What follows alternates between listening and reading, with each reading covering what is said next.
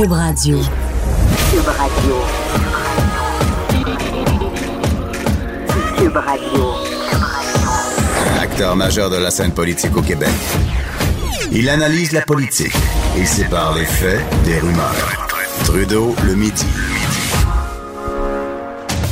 Bienvenue dans Trudeau le midi. Aujourd'hui, on est jeudi le 25 octobre 2018. Mon nom est Jonathan Trudeau. Je vais être avec vous pour les 60 prochaines minutes. Hey, je voulais vous dire merci. Merci. Hier, j'ai pas eu le temps d'en glisser un mot, mais quand même, on a appris que euh, depuis l'annonce de la grande aventure Cube Radio, vous êtes plus de 100 000 personnes à avoir téléchargé l'application Cube, en plus de ceux qui, nous écoutent euh, via Internet direct, directement au cube.radio c'est quand même impressionnant. Je vais vous dire qu'on avait tous un petit stress en se lançant dans cette aventure-là. On se lançait un peu euh, dans le vide. On espère que ça va fonctionner. On est conscient qu'on a une belle, une belle machine derrière nous, euh, la machine de, de, de, de, Québécois pour lancer tout ça. On est bien équipé, mais quand même, on a toujours hâte de voir quelle sera la réponse et de voir que vous êtes 100 000. C'est quand même impressionnant. 100 000 personnes avons téléchargé notre application au cours de quoi? Des trois dernières semaines. Ben, c'est une excellente nouvelle. Donc, on sait que vous nous écoutez, mais moi aussi, je veux vous écouter, je veux vous entendre. Euh, et je vais, je vais, je vais vous inviter davantage, euh, d'ailleurs, à nous écrire à l'adresse courriel studio à studio à commercial cube.radio. N'hésitez pas à nous écrire, c'est toujours plaisant d'avoir euh, de vos nouvelles, d'avoir votre feedback et aussi vos réactions au sujet dont on parle. Bianca, juste avant moi, parlait de Glory Hole, de Trou Glorieux. C'est quand même divertissant. je vais continuer un petit peu dans la même veine en vous parlant de, de la gloire. La gloire, ouais. Parce que la semaine, la première semaine aux affaires de la CAQ, elle est peu glorieuse. Et c'est là que va s'arrêter le lien avec les sujets abordés par ma collègue Bianca dans son émission.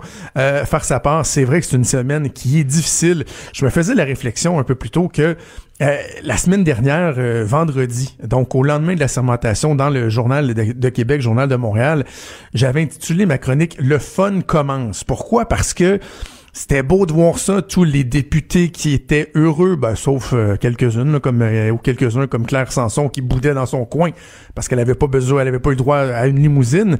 Mais reste que tout était au beau fixe, c'était l'euphorie, les confettis, les petits verres de champagne, les canapés, tout le monde était content. 26 personnes qui vivaient le plus beau jour de leur vie, 27 avec François Legault, mais qui devenaient ministres, qui accédaient au sein des saints.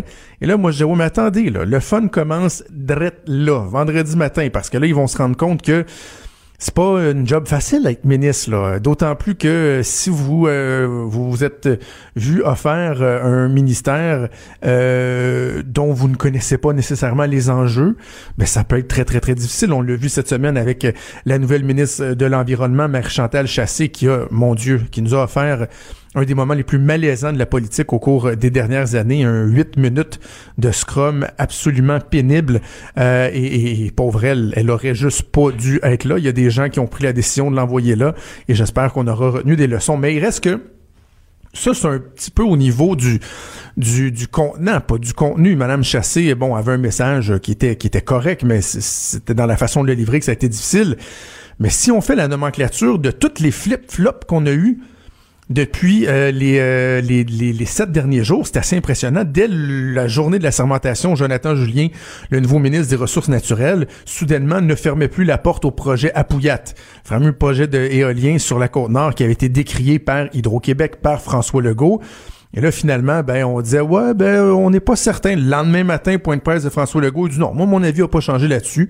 J'ai un avis défavorable. Donc, il y a eu ça. Il y a eu euh, le dossier du cannabis. Vendredi dernier, François Legault qui nous disait, ouais, le, dossier de la réglementation du cannabis, notre engagement à faire passer l'âge légal pour consommer et acheter du, du cannabis qui va passer de 18 à 21 ans. C'est Sonia Lebel qui va diriger ça, notre ministre de la Justice. Hein, finalement, on apprenait hier que c'est plutôt Lionel Carman, ministre délégué à la Santé pas grave, mais en même temps, ça démontre une certaine euh, improvisation euh, dans leur euh, dans leur dossier. Sinon, ben, qu'est-ce qu'on a eu d'autre? On a eu encore une fois hier, et ça, je trouve ça très déplorable. C'était suite encore à une sortie du ministre des Ressources naturelles, Jonathan Julien, qui avait dit Euh, d'abord, c'est ma collègue Geneviève Lajoie au journal la semaine dernière qui disait qu'un attaché de presse de la coalition Avenir Québec euh, avait avancé que euh, on était prêt à regarder à nouveau le potentiel qu'il y avait sur Anticosti en termes d'hydrocarbures. On le sait, le Parti québécois avait conclu une entente, le gouvernement de Philippe Couillard est revenu là-dessus, ça nous a coûté des centaines de millions en pénalité. Et là, je me disais, ben, bonne nouvelle, la CAQ ne se met pas les, les, les, des, des, œillères, se rend compte qu'on a un potentiel et que oui, il faudrait peut-être, au moins pour quelques années, tout en étant conscient de l'environnement, mais voir si on peut pas exploiter un peu nos ressources pour s'enrichir, pour s'affranchir même de notre dépendance envers notamment la péréquation. Je trouvais que c'était bien. Hier, le ministre des Ressources naturelles a répété à l'entrée du Conseil des ministres qu'il était prêt à étudier des, dossiers qui lui seraient soumis. Et non, finalement, François Legault est revenu en disant eh, non, ça n'arrivera pas. Je n'irai pas sur Anticosti. Je continue le processus pour que ce soit reconnu par l'UNESCO. Et là s'ajoute le Tchador. Bon, hier, Simon Jeanin Barrette nous dit oui, on va interdire les signes religieux euh, chez les personnes en autorité, mais également, on va euh, aller euh, de l'avant avec un engagement de la CAQ concernant le Tchador dans la fonction publique. Mais là, à la fin de la journée, François Legault dit non, non, non, non, c'est pas une priorité. Donc, un autre flip-flop. Et là, ben, l'autre, l'autre exemple qui est probablement le plus, euh, le plus pathétique, j'ai envie de dire, ben là, c'est François Legault qui s'est lui-même mis les pieds dans les plats en sortant hier avec le président du Conseil du Trésor, Christian Dubé, et en disant, oh, c'est épouvantable ce qu'on a appris. le gouvernement n'avait pas commencé l'étude euh, prévue dans l'entente avec les médecins spécialistes pour comparer le niveau des salaires entre les médecins du Québec et les médecins de l'Ontario pour voir si effectivement il y a un milliard à aller chercher davantage. Et là, imaginez-vous la scène, parce que je, pour avoir travaillé en politique, c'est probablement comme ça que ça s'est passé. On est au Conseil des ministres hier, et là, on se rend compte qu'on est un peu empêtré dans le tchadar, qu'on parle d'anticosti, qu'on parle du carbone, la mauvaise sortie de la, ministre et tout et tout. Et là, on se dit, mais comment on pourrait reprendre le, haut du pavé dans nos communications, là? On se dit, mais qu'est-ce qui est populaire?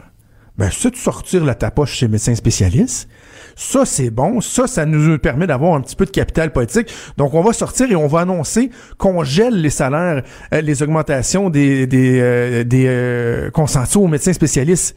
Ah, c'est bon ça. On va annoncer ça, que nous, là, on va aller de l'avant.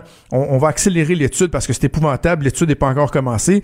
Puis on va prendre les augmentations qui étaient prévues, puis on va mettre ça dans un compte en fidéocomie, puis c'est bon. les gens vont aimer ça parce que tapocher, cogner sa tête des maudits médecins, c'est toujours bon, c'est toujours populaire, c'est winner. Ça va nous sortir de la merde pour cette semaine.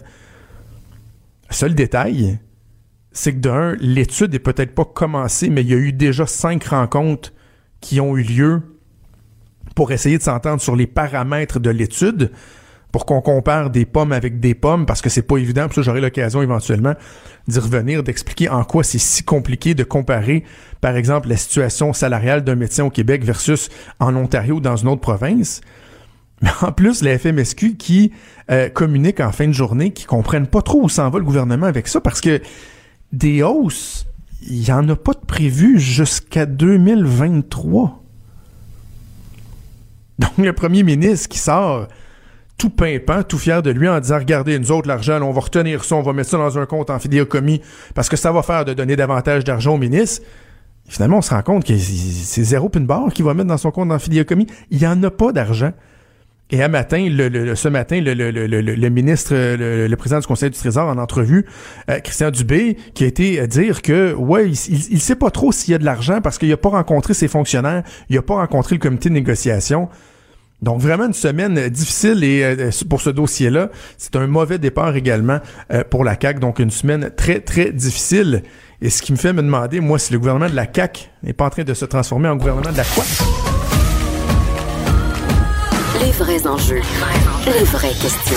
Trudeau, le midi.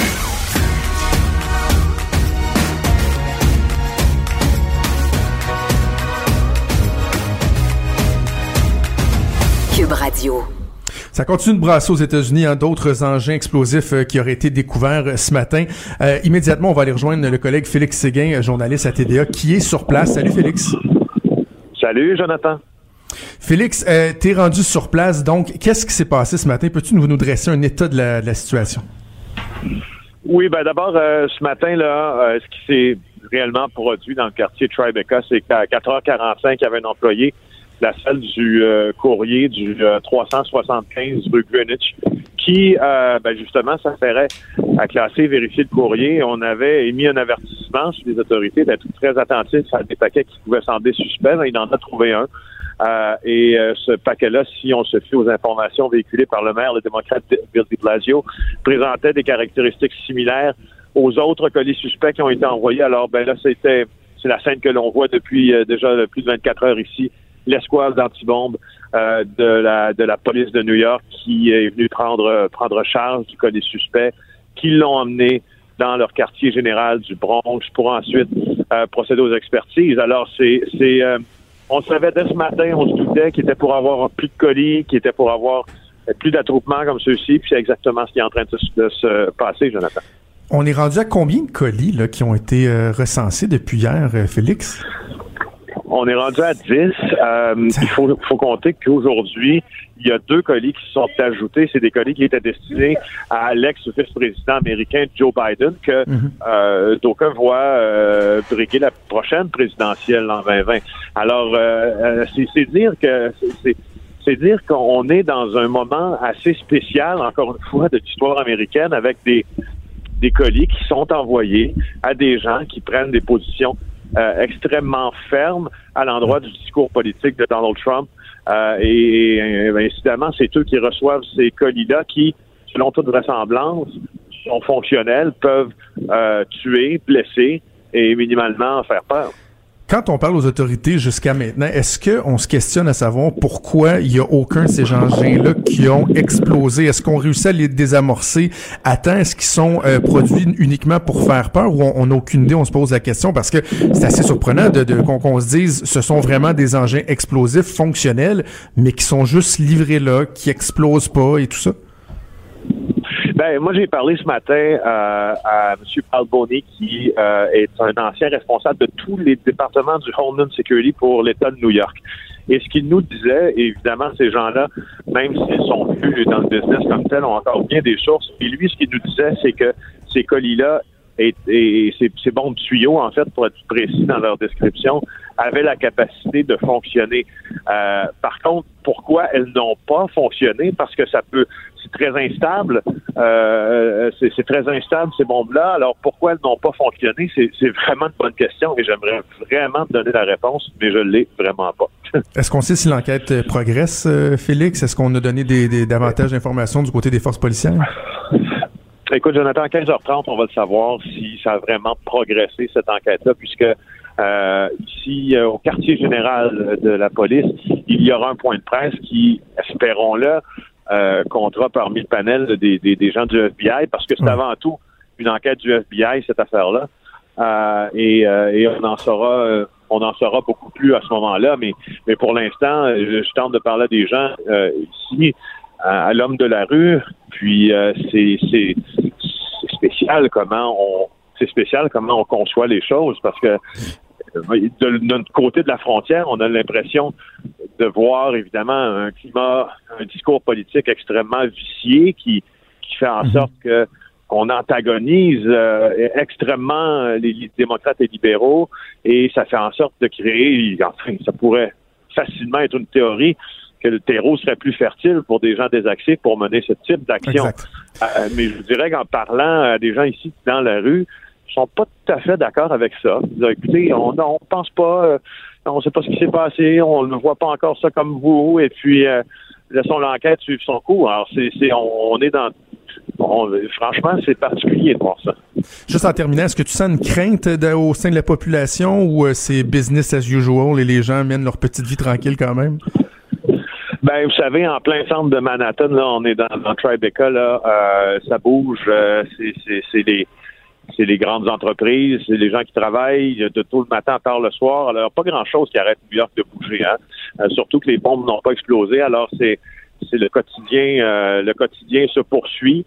Par contre, je, te dirais en terminant, par exemple, que même si euh, même si on ne veut pas se prononcer, c'est devenu de plus en plus délicat politiquement de se prononcer hein, aux États-Unis. Le tweet de M. Trump ce matin, qui après en avoir, tu sais comme moi, on appelait en avoir appelé à l'unité hier soir dans son rassemblement partisan au Wisconsin, ben euh, a finalement blâmé ou enfin presque directement les médias pour ce qui était en train d'arriver.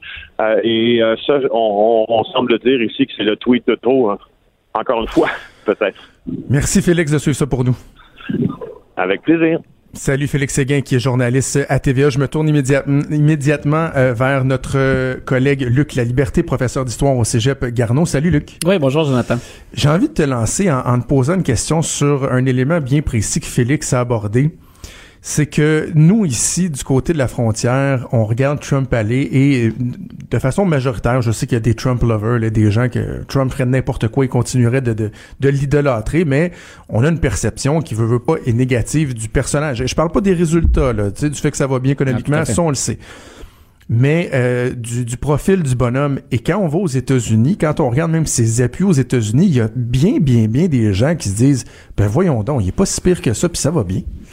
C'est, un phénomène, hein, je le répète souvent, M. Trump est un cas de figure, c'est un cas particulier, mais l'histoire américaine, elle est marquée par la polarisation, puis elle a été marquée, je pense que ça, c'est pas très compromettant de le dire, c'est une histoire qui est violente, l'histoire américaine. C'est pas la première fois qu'on assiste à des gestes comme ceux auxquels on assiste depuis hier, puis si on faisait un cours d'histoire américaine euh, complet, difficile de pas mentionner la violence, les guerres, les affrontements, mais aussi un terrorisme euh, à l'intérieur des États-Unis. On pense souvent à un terrorisme extérieur, ça s'est produit auparavant. Euh, on a eu, euh, Félix y référait ce matin tout à l'heure, le fameux Unabomber ben il y a quelques années, les années 70-80. Euh, on a eu ces fameuses lettres hein, dans lesquelles on avait de, placé de l'anthrax après le 11 septembre 2001, ce qu'on avait envoyé dans le bureau de... Oklahoma aussi, c'était Oklahoma, c'était du terrorisme intérieur. Donc, les Américains, quelque part, sont familiers. Pas qu'ils se sentent toujours en sécurité, mais ce sont des choses qu'ils ont déjà rencontrées. On a été en contact avec ça. Puis New York, effectivement, si on était capable de reprendre le rythme aussi rapidement après le 11 septembre 2001, quand on pense à l'ampleur de la catastrophe, les New-Yorkais sont fait forts et ils vivent avec cette menace-là. Ils ont comme quelque part développé une faculté de s'adapter à ces événements-là. Voilà. Sauf que ça n'empêche pas que si Donald Trump a pas inventé la polarisation, Donald Trump la nourrit.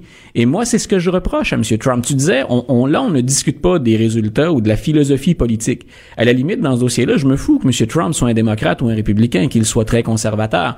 Ce qu'il fait depuis la campagne électorale, depuis qu'il a mis les pieds la première fois dans un débat télévisé avec mm. les autres républicains, M. Trump provoque insulte et il divise continuellement. Moi, je retiens, nos auditeurs l'ont peut-être retenu aussi, après les événements de Charlottetown, ça fait pas de Charlottesville, pardon, ça fait pas si longtemps ça que fait ça. Pas un an, fait ça. Voilà. Et, et, quelque part, il vient avaliser ou défendre même au départ. Il refuse de condamner les suprémacistes blancs. Pas plus tard qu'avant-hier, il se présentait comme un nationaliste.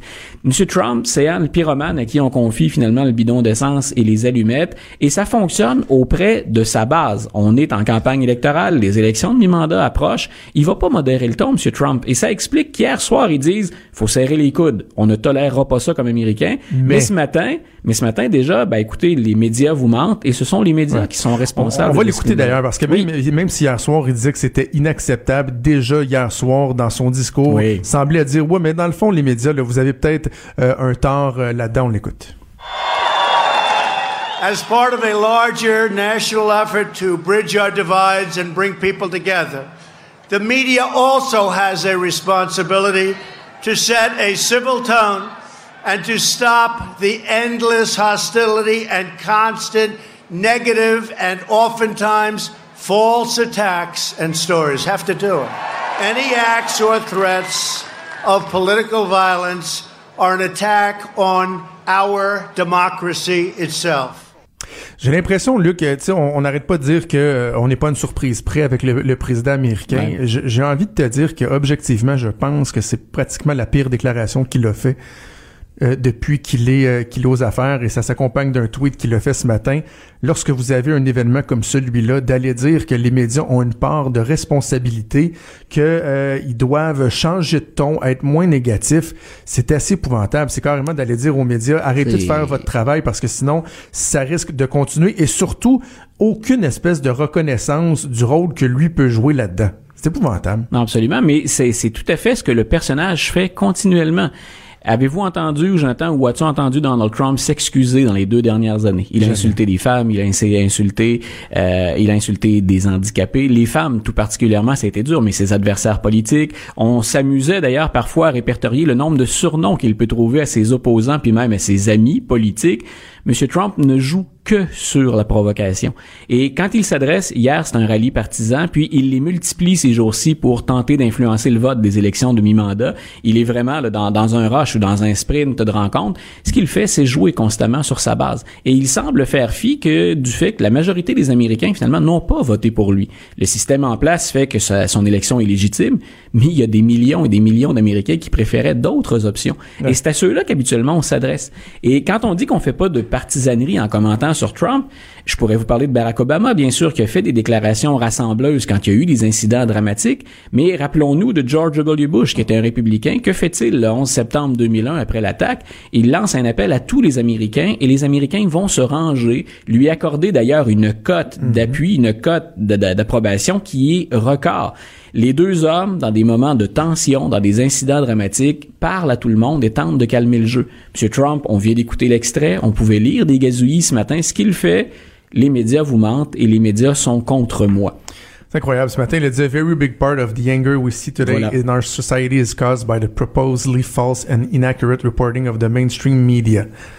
C'est, c'est- moi, je, je, je- ça me dépense parce que je sais qu'il y a des gens qui nous écoutent, là, qui disent Ah, c'est épouvantable, les médias, vous êtes tellement anti-Trump, puis il a Ouais. raison, les médias sont. Et l'autre chose, c'est que on n'est pas à l'abri des, des, des coucous qui décident de, de, de, de poser des gestes graves.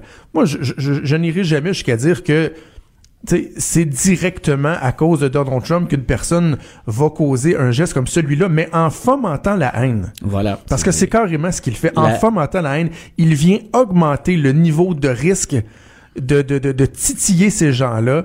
Et, et, et, c'est fort probable que dans un événement comme celui-là, il y a un fond, il y a un fond qui vient de, de, de- du conditionnement que Donald Trump crée. et je répète, c'est un pays violent et c'est un pays où une majorité de gens défendent corps et âme le fait d'avoir des armes à feu chez eux pour se défendre. C'est une logique avec laquelle chez nous on est moins familier. On peut vouloir avoir des armes à feu, on va les utiliser, on en discute.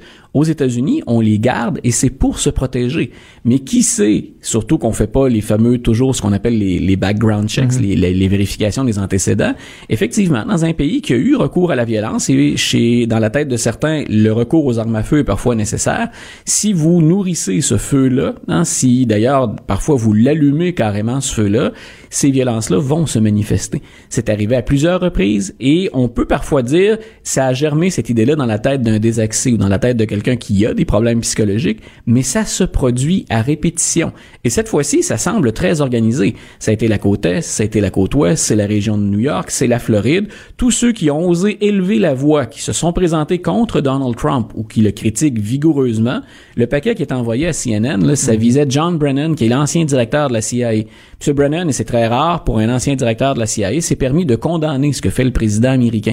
Et euh, étrangement, il est sur la liste des gens qu'on vise avec ces explosifs. Et il y a des gens, des adorateurs, des adorateurs de Donald Trump. J'ai entendu ça hier, des gens Ouais. qui disent que c'est probablement un complot des démocrates pour les aider à la veille des élections de mi-mandat. Il y a des gens qui sont rendus aussi loin que ça dans leur euh, paranoïa, dans leur réflexion un peu Ben- débile de penser que la gang à Hillary Clinton puis des démocrates euh, s'enverraient des bombes juste pour donner mauvaise presse à Donald Trump. C'est C'est incroyable. un, euh, c'est un phénomène, j'ai envie de te dire, Jonathan, qui, qui nous touche puis qui touche tous les pays occidentaux, mais c'est parti- particulièrement flagrant aux États-Unis. À partir du moment où tu n'as plus confiance dans tes sources d'information traditionnelles, habituelles, le travail des médias, il est pas parfait, mais je pense que dans l'ensemble, les gens sont bien intentionnés et il y a une démarche professionnelle puis une démarche scientifique qui nous aide à valider les informations dont on parle en ondes, par exemple, nous dans notre cas aujourd'hui.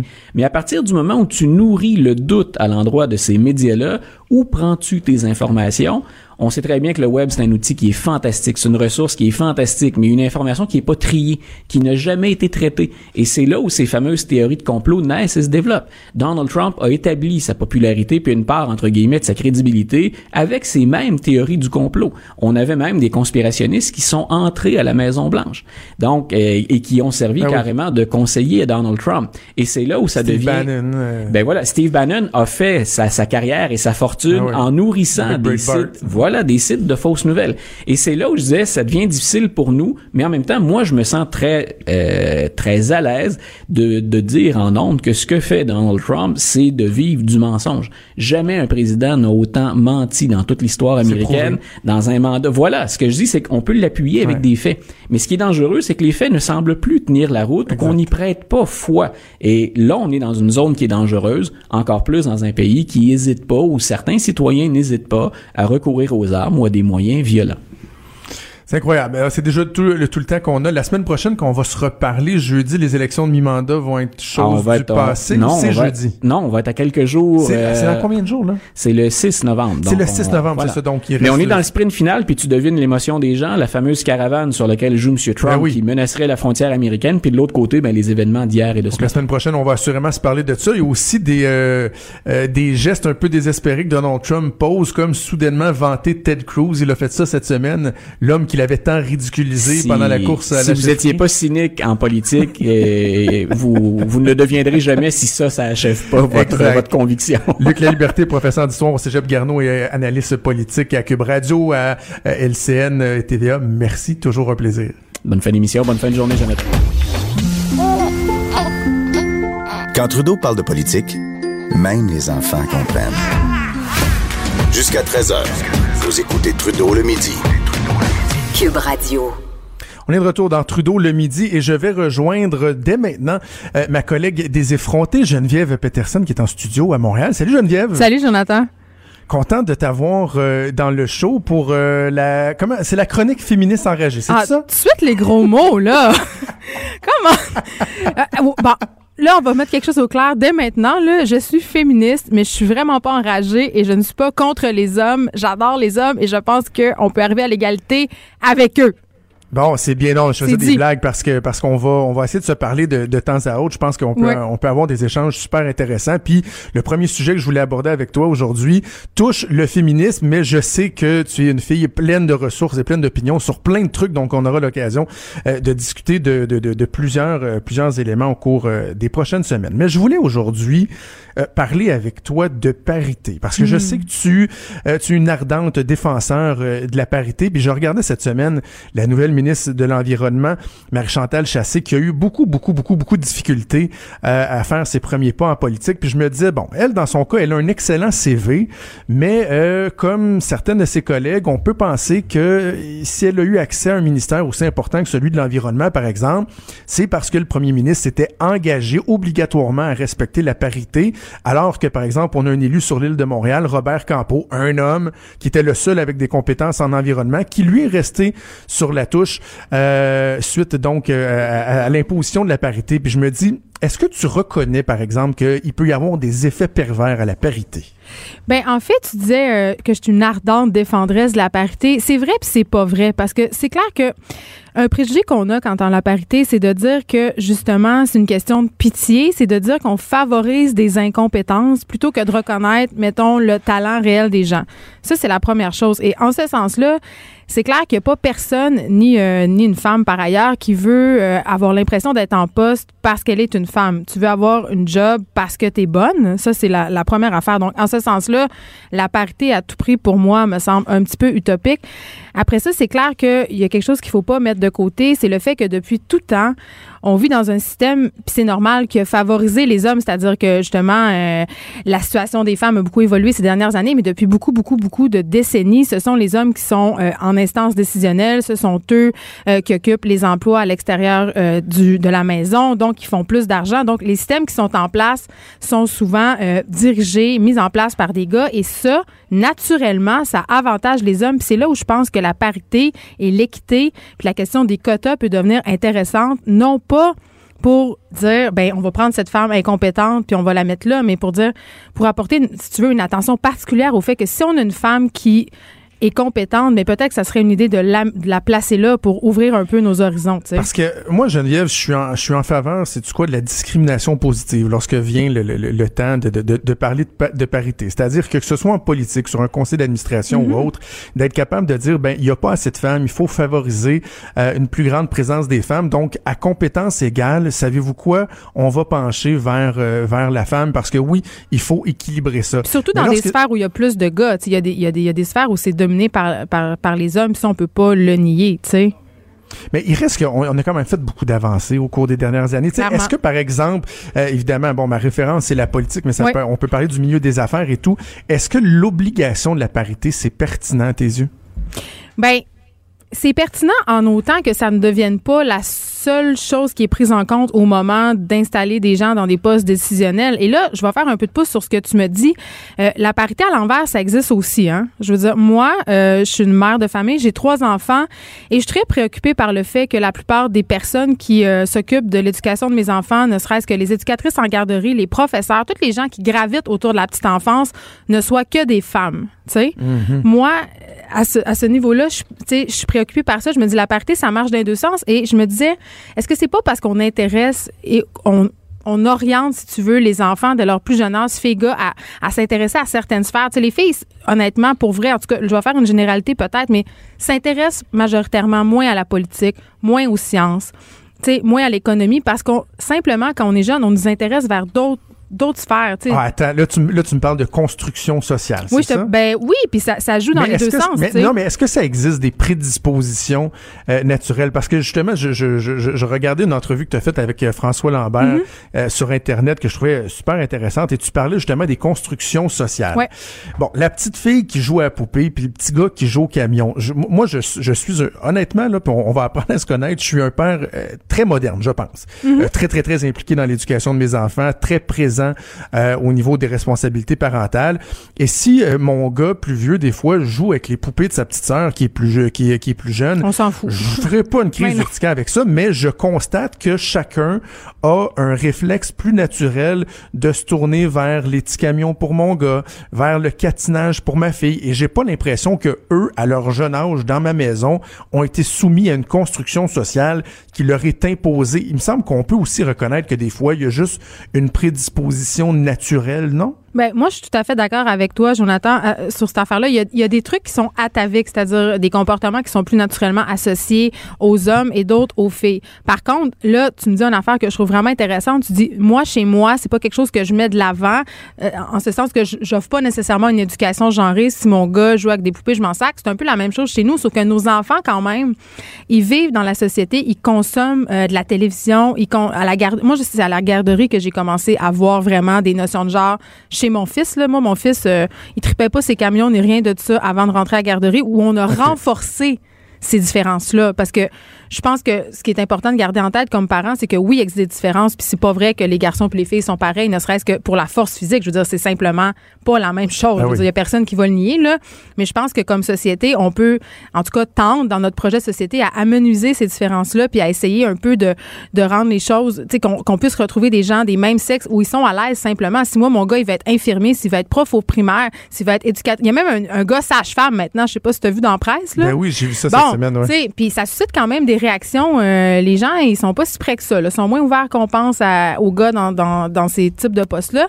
Puis je- à, à ce même chapitre-là, je trouve que c'est important qu'on voit des filles euh, dans la construction. C'est sûr que des, pour foncer des pieux, ça prend de la force physique. Là. Je dis pas que toutes les filles peuvent faire toutes les postes de la construction, mais c'est important quand même comme société qu'on cultive une certaine ouverture à cet égard-là, puis qu'on offre, si on veut, des accommodements raisonnables, même si ça fait pas nécessairement l'affaire de tout le monde, tu sais. C'est ça, donc de faciliter d'ouvrir les portes, mais pas nécessairement de le forcer. On n'est pas obligé d'avoir 50% des filles euh, en construction, puis 50% des infirmières qui soient des, des, des infirmiers. Moi, je trouve qu'on doit offrir la possibilité. Puis où est-ce que je trouve ça important, c'est au niveau des structures, des structures administratives qu'on pense. Tu moi, je vais donner un exemple qui, euh, qui me touche moi-même. Moi, je suis une artiste, j'écris des films. Euh, euh, tu sais, y a- y a- dans l'Union des artistes, c'est 50-50, OK? Il y a 50 de filles, 50 de gars, mais, en- mais le revenu moyen des filles, c'est 75% moins que celui des hommes si on pense aux réalisatrices, par exemple. Mais est-ce que, mettons... euh, C'est inacceptable. ben, est-ce que les femmes ont 75 du talent des hommes en réalisation? Je pense pas. Puis c'est là que je trouve que la question des quotas est intéressante parce que quand tu forces, entre guillemets, vraiment des gros guillemets à forcer, quand tu incites les gens dans des postes décisionnels à faire la parité, ben tout d'un coup, tu vois qu'il y a plus de projets des deux sexes qui sont subventionnés, euh, tu sais, que, que qui s'intéressent à d'autres thématiques qui sont plus larges. Tu sais, ça, a du bon aussi, les quotas. Là. C'est pas juste imposer des gens. On est souvent dans le préjugé qu'on on donne l'exemple de la politique puis des gens qui sont plus incompétents puis qu'on on a l'impression qu'ils sont là parce qu'ils sont des filles. Mais dans les autres postes décisionnels, ça peut avoir un effet réel et important. Est-ce que tu penses qu'à un moment donné, on pourrait en venir à un point où, euh, parce que tu me parlais de la parité dans les deux sens, c'est un Mm-hmm. point où on pourrait exiger des quotas dans l'autre sens? Parce que je regarde, tu sais, puis je, je- je- je suis vraiment d'accord qu'on on n'a pas fini là, en matière d'avancée, d'égalité euh, pour les femmes, entre autres au niveau de l'égalité euh, salariale. Il y a encore des croûtes à manger. Ceux qui s'obstinent avec ça, allez lire les études, là, les faits sont là, c'est démontré. Mais euh, en même temps, il y a un phénomène qui démontre qu'il y a plusieurs milieux, euh, la médecine, Ouais. euh, les études en droit, c'est rendu presque uniquement des femmes qui sont là. D'un, pourquoi tu penses que, que, que, que, ce phénomène-là existe? Et de deux, est-ce qu'à un moment donné, à l'autre, à l'inverse, on devra agir pour s'assurer que les gars aussi aient leur place là-dedans? Ben, je pense qu'une raison bien gros bon sens pourquoi c'est ça la situation en ce moment, c'est qu'il y a tout simplement plus de filles au sexe supérieur. Dans les universités, il y a de plus en plus de filles. Et là, et là, je vais m'avancer. Là, c'est vraiment mon opinion personnelle qui n'engage que moi. Mais je pense que on a un problème en ce moment avec les garçons puis l'école.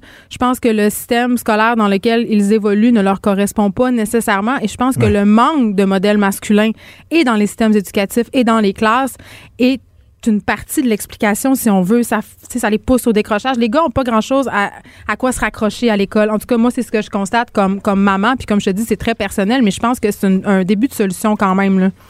On n'en parle pas assez, ça, d'ailleurs. Moi, c'est, c'est, c'est une de, de, de mes marottes, le, le- Ben. le péril masculin, parce qu'encore là, il y a des études qui le démontrent, entre autres, Camille Bouchard, ancien euh, député péquiste, ancien ministre, qui a fait euh, des études là-dessus, qui démontrent que des fois, tu as des, des jeunes garçons qui, dès leur arrivée à la, méta- à la, ma- à la maternelle ou prématernelle à 4-5 ans, vont démontrer des faiblesses sur certains indicateurs où on peut les comparer euh, avec les filles. Donc, euh, oui, il, pour ce qui est des combats des, des femmes, tout n'est pas gagné, mais aussi à un moment donné, il faudra s'intéresser aux garçons qui sont davantage, qui ont davantage de problèmes de toxicomanie, qui se suicident plus, qui ont plus de problèmes de violence. Euh, oui, ils l'ont eu facile, les hommes l'ont eu facile pendant des décennies, voire même des centaines d'années, mais à un moment donné, il y a des problèmes aussi auxquels il faudra, faudra s'intéresser davantage. Ben, je pense en fait que dans les deux cas, on manque de modèles. Les petits gars à l'école, ils manquent de modèles, puis les, les petites filles manquent aussi de modèles bon. de femmes, de femmes Ouais. fortes, des femmes décisionnelles, puis des femmes qui ont pas peur de dire leurs opinions. Il y en a pas tant que ça, honnêtement. Puis c'est pas encore si bien vu que ça non plus, tu sais. Donc leur offrir des modèles, puis ça, ça commence à la maison, hein? puis à l'école. Puis le problème il est vraiment là. Pour vrai, selon moi, c'est c'est là que ça se passe, c'est le nerf de la guerre. Geneviève, c'est un vrai plaisir d'avoir la chance de, de discuter avec toi, de de- de- de- de- de- d'échanger, puis Ah, pas si des fois même de débattre. Non, mais moi non plus. Tu Exact. je suis pas, je suis pas un gros bien. macho de droite. On va, on va, on va bien s'entendre. Du débat et de la discussion jaillit la lumière et on t'écoute à tous les jours de la semaine à 9h dans les effrontés avec euh, ta collègue Vanessa. Merci. Trudeau, le sexe symbole de la politique. Ah, c'est Jonathan, pas Justin. Trudeau le midi. Ça va très très bien à la SQDC, la Société québécoise euh, du cannabis.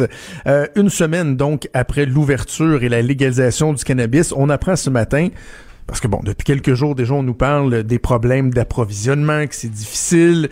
Euh, il y avait eu beaucoup, beaucoup, beaucoup euh, de ventes. Imaginez, en une semaine, c'est 138 000 ventes de produits du cannabis qui ont été réalisées donc en sept jours.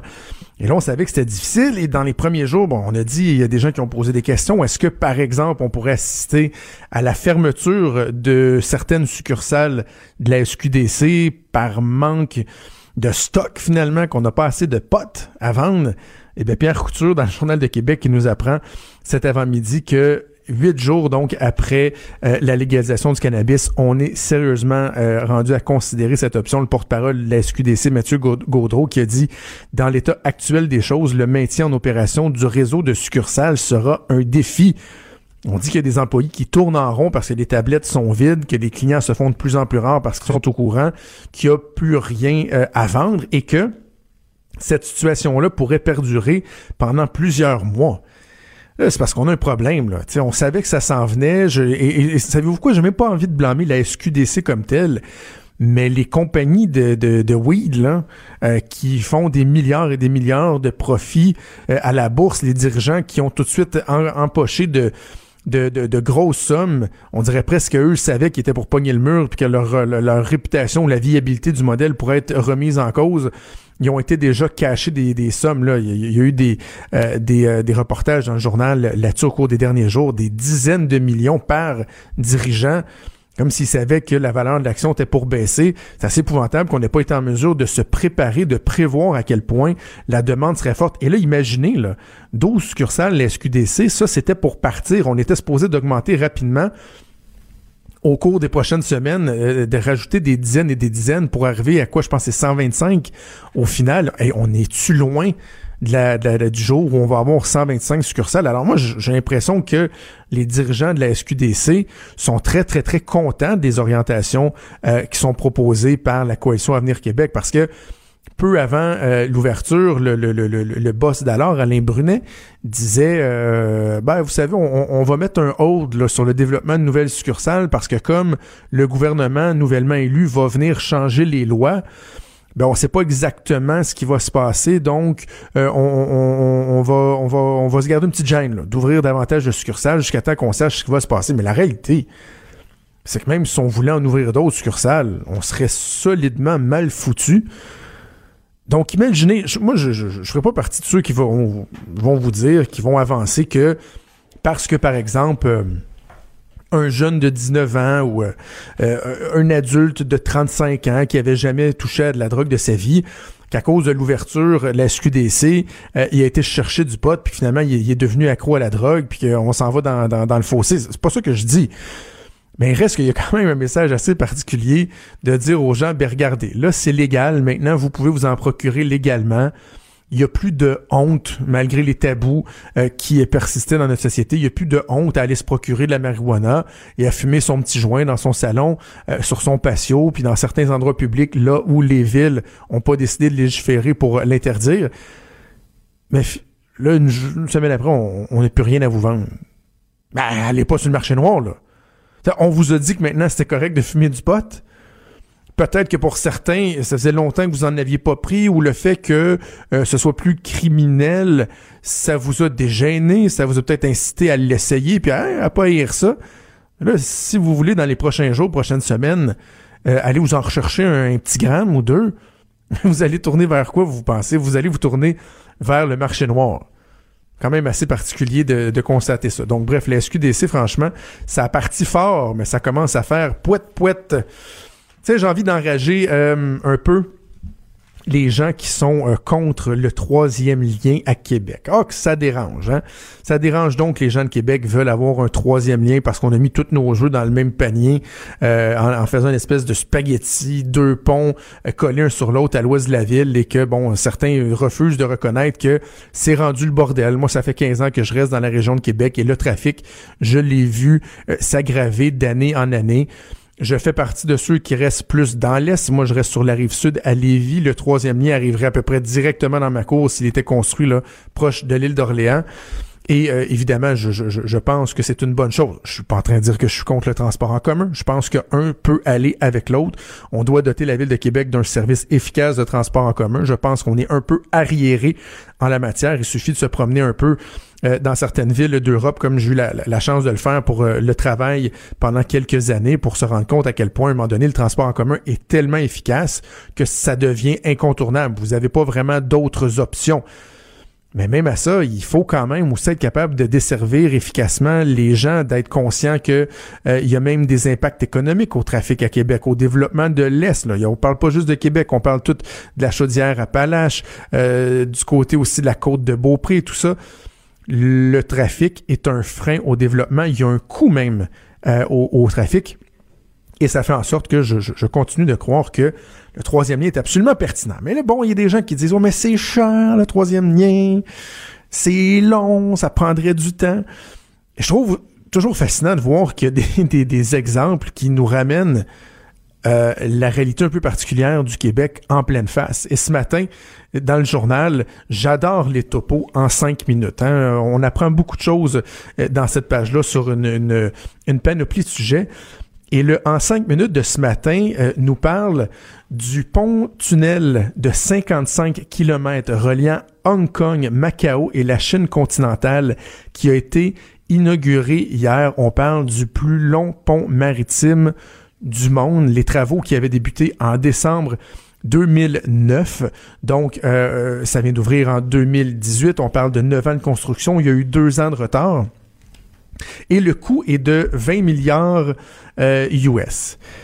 Mais on parle de 55 kilomètres. Et là, je sais, vous allez, je, comprends, puis je le reconnais. Vous allez me parler des droits du travail, que c'est plus difficile euh, en Chine, que même, en fait, c'est plus difficile. Il y, a, il, y a, même des aspects qui sont euh, inacceptables. Euh, il y a des choses qui devraient être changées, mais il reste quand même que la différence est frappante. En Chine, ils ont fait donc euh, un pont de 55 km de long avec une portion qui est euh, sous-fluviale, donc qui est avec un tunnel. Il y a des ponts suspendus, des, des sections qui incluent des piliers qui vont jusqu'à 460 mètres de haut. Imaginez l'ampleur de l'ouvrage. Et on parle d'un coût de 20 milliards, alors qu'ici, pour le pont Champlain, euh, à Montréal, qu'on a appris donc le, le, le, report de, de l'ouverture, on repousse ça de quoi de six mois ben c'est 4,5 milliards pour 3,5 kilomètres de long.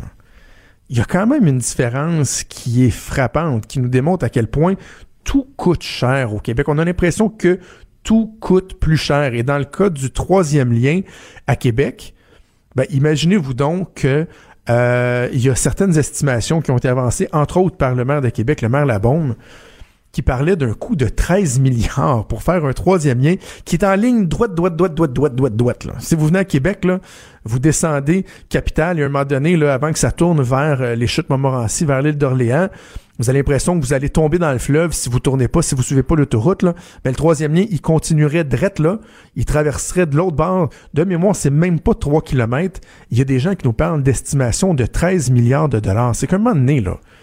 C'est pas sérieux. C'est pas sérieux. Il y a ça qui est fâchant. Il y a des gens, on dirait, qui veulent pas nécessairement qu'il y ait certains projets qui se réalisent, ou en tout cas qui veulent pas qu'une ville comme Québec ait sa part du gâteau, et on s'en va nous donner des estimations qui sont complètement loufoques. Et quand on compare ce qui se fait ailleurs dans le monde, là, je vous parle d'un pont en Chine, mais il y a bon nombre d'exemples qui ont été recensés. Par exemple, en Suisse, où il y a des ponts suspendus, des défis au niveau euh, technique, au niveau architectural, qui nous démontrent que vraiment on est capable euh, de faire mieux, de faire euh, des, des, des, des, ouvrages franchement impressionnantes et de le faire dans des délais qui sont raisonnables, à des coûts qui sont beaucoup plus raisonnables. Donc oui, je pense que la ville de Québec a le droit d'espérer avoir un lien supplémentaire et j'espère que ça se fera au cours des prochaines années. Cube Radio.